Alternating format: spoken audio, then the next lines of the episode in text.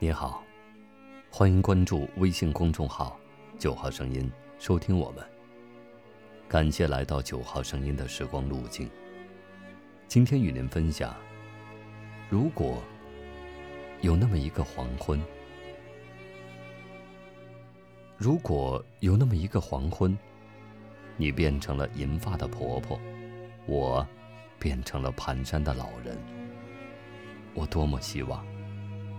你还能幸福的依偎在我的右边。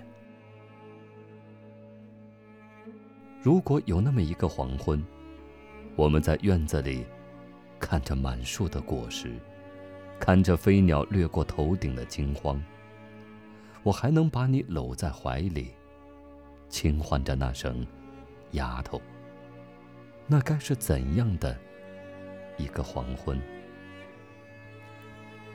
如果有那么一个黄昏，我希望和你在布达拉宫的门前顶礼膜拜，用最虔诚的心感谢这前世修来的缘分。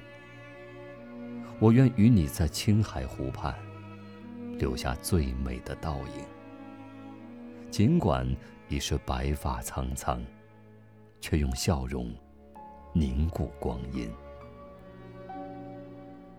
如果有那么一个黄昏，我们还能在夕阳下看云卷云舒，还能在西湖上享受着泛舟的惬意和舒心。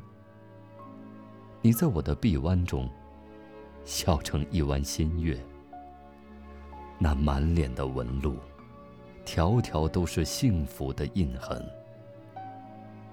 如果有那么一个黄昏，你老的认不出我是谁，我也老的认不清你的脸。但是我们依旧会在空气中寻着彼此熟悉的气味和声音。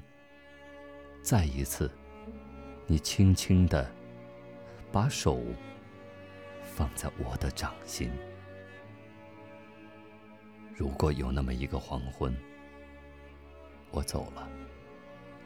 走到了遥远的故乡，那么，今生的离别将是我含泪的悲伤。但是，也请你一定、一定不要牵挂着我，因为我不想让你为我而难过。如果有那么一个黄昏，你也走了，也走到了故乡的天边，我会在那棵老树下等你，等你和我一起踏进橘色的黄昏。今天的九号声音，又为你另存了一段时光之旅。晚安。